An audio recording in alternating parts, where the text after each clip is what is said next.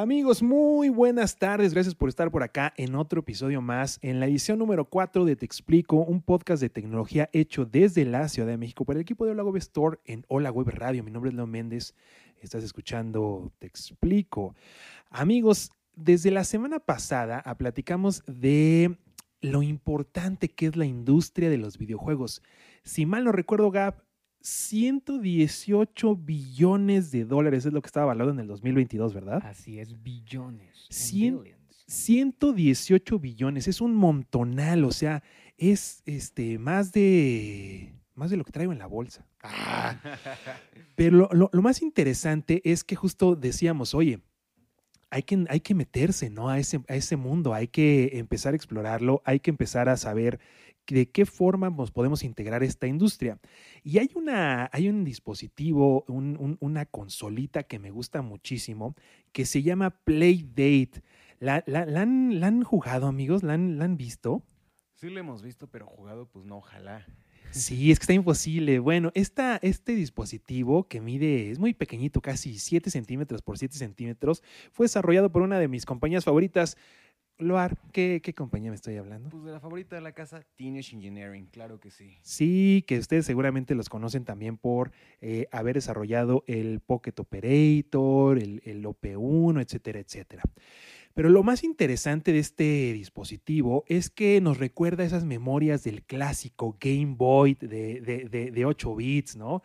Eh, donde pasábamos horas jugando Tetris, donde conocimos este, las primeras versiones de Pokémon, todo ese tipo de cosas que tanto, que tanto eh, eh, nos gustaban y, y, eran como parte de, la idiosincrasia del gamer, ¿no? Estar horas ahí con tus pilas AA dándole. Bueno, este Playdate han lanzado un nuevo catálogo, pero antes de hablar del nuevo catálogo, me gustaría platicarles un poquito más de cómo está construida esta consola, porque tiene unas par de cosas interesantes.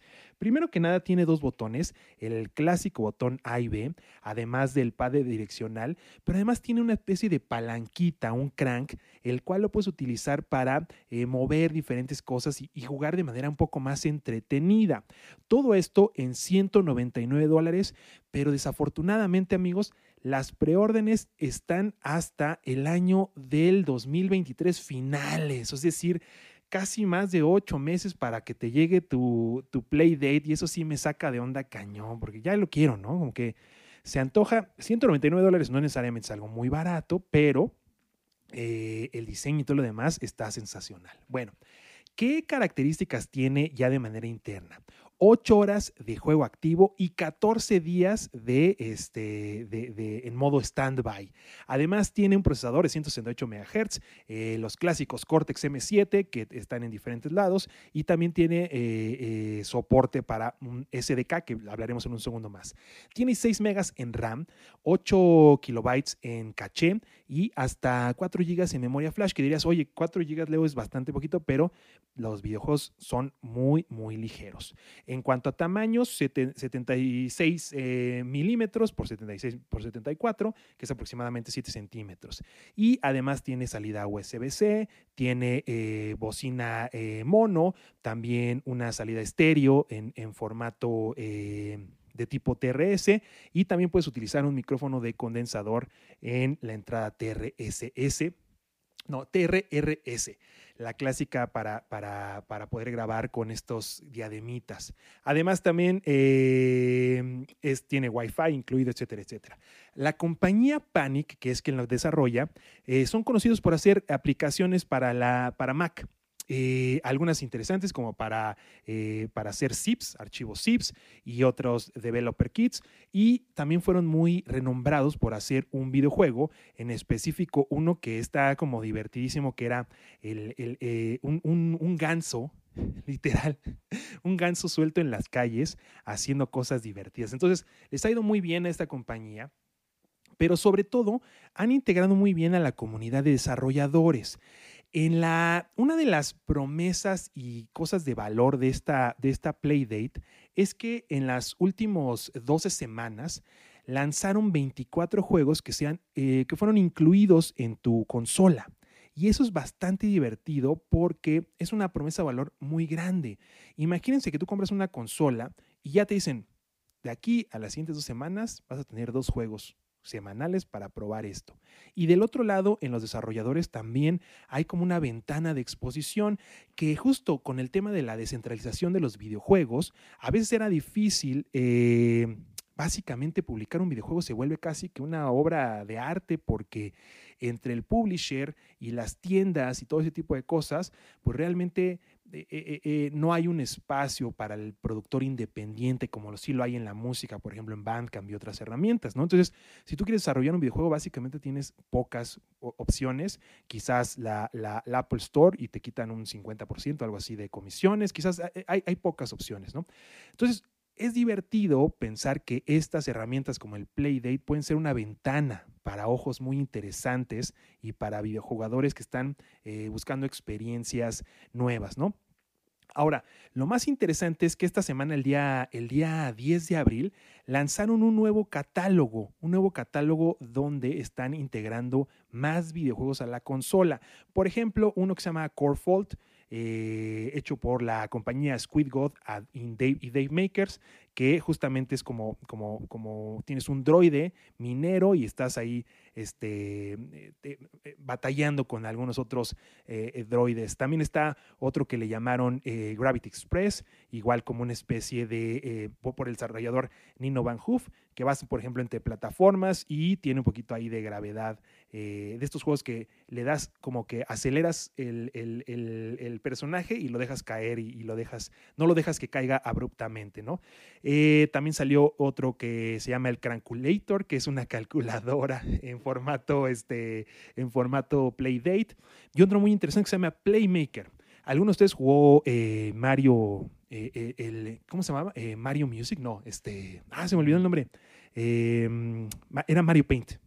No, pues no me tocó, la verdad. El Mario Paint es en estas cosas así que que eran una locura. Era, era, un, era un videojuego que hacías de todo, pero una parte muy divertida era la parte musical. Y me acuerdo mucho que en esa época yo estaba en la escuela y, ya, ya sabía tocar la viquina. Ta, ta, ta, y en una de esas este, intenté eh, programar la viquina, pero no me salió. Entonces, justamente ese es un juego del 92, el Mario Paint. Entonces, es justo creo que una, una, una, una consola, una pequeña consola que es como una especie de, de puerta abierta a este tipo de expresión. Amigos, si ustedes hicieran una, un videojuego, ¿de qué trataría Gap? ¿De qué, ¿De qué te aventarías un videojuego? Siempre, siempre matar zombies. De zombies, amigo. Muy bien, el hack slash. ¿Y, y, y tú, Luar, qué te gustaría? Pues algo de estrés, algo como tipo puzzle, me gusta, me gusta eso. Yo creo que en Puzzle, pero como Merge Mansion o como qué tipo de. con publicidad fake, quizá. Sí, con, Maribel Guardia este, hablando del juego del bar. Buena idea. Yo, yo para mí, un plataformer, que si no saben qué es un plataformer, son esos tipos de videojuegos clásicos donde vas este, brincando entre diferentes, eh, entre diferentes mundos, pero también me gustaría que tuviera un poquito de hack and slash, es decir, que fueras ahí como, como matando cosas y, este, y, al mismo tiempo este, brincando por ahí de un lado a otro. Ese sería como el más este, estilo Ninja Gaiden. Pero ¿saben qué es lo que más me interesa de, de Playdate? Es que además tiene una plataforma muy bien desarrollada eh, de lo que se llama un SDK, un Software Developer Kit. Lo que hacen es que en su sitio web, que es, eh, déjenme, ya lo tenemos aquí a la mano, era play.date diagonal dev, ahí hay un buen de recursos para aquellos que quieren aprender a hacer sus propios videojuegos.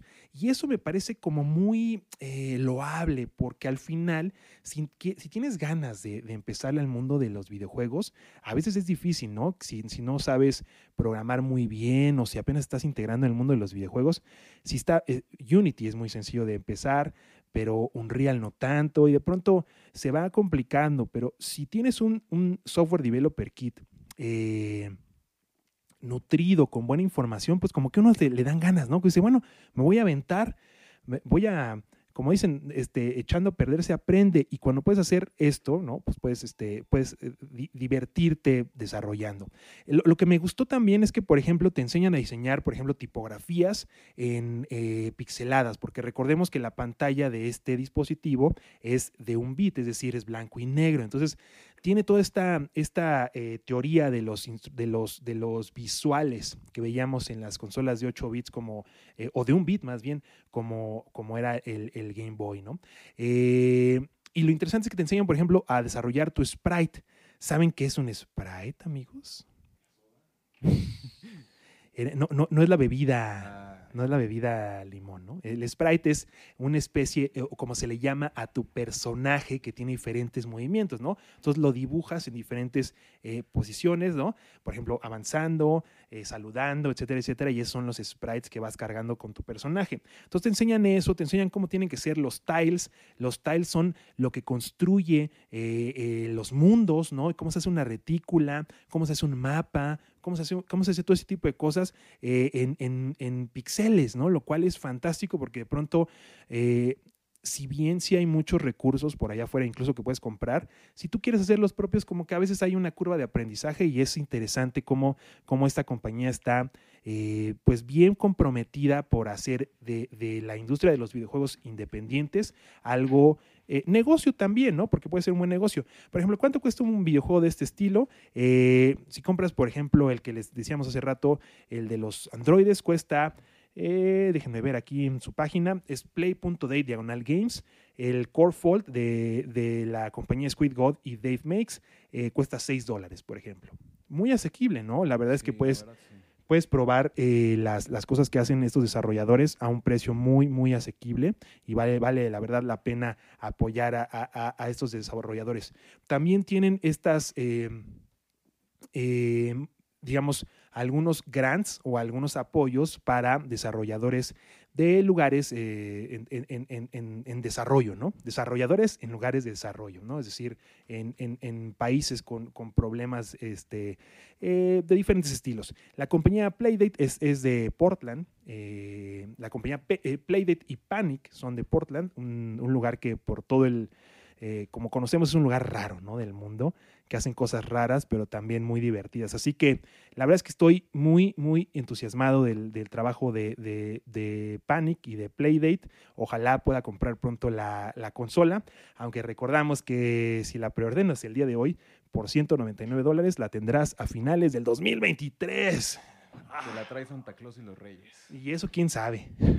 y eso quién sabe, porque con, como está el tema de los retrasos, quizás no, no, no sé, no sé, no me quiero, no me quiero este, no me quiero entusiasmar demasiado, pero aún así le voy a dar aquí preordenar.